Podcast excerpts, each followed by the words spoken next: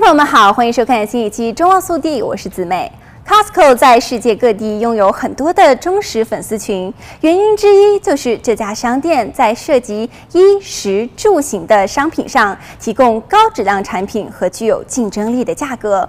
Costco 是一家会员制连锁零售店，许多的会员真的非常喜欢这家商店。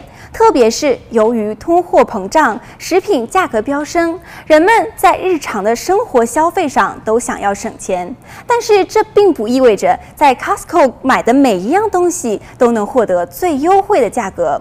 首先是调味品。批量购买调味品似乎是个好主意，尤其是在当前烧烤季节，想要在后院举办 party 时。但是在零售超市购买或许是个更好的选择。首先，杂货店往往会在假期周末前提供很好的调味品折扣，所以大家可能会在超市买到比 Costco 更加低廉的价格的调味品。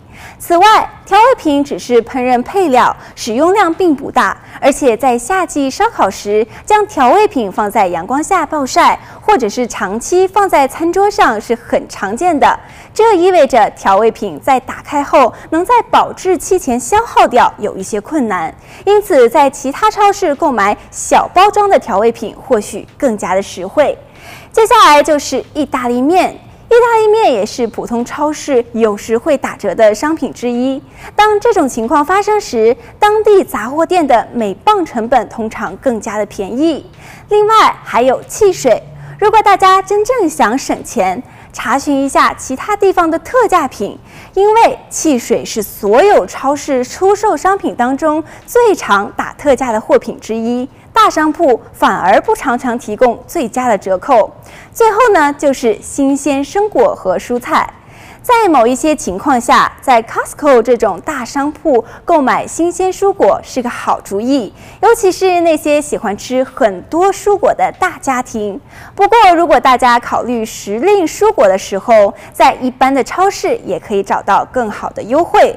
而且，如果大家的家庭成员不能够在蔬果变坏之前全部吃完，那么是否真正因为大批量的购买而省下了钱呢？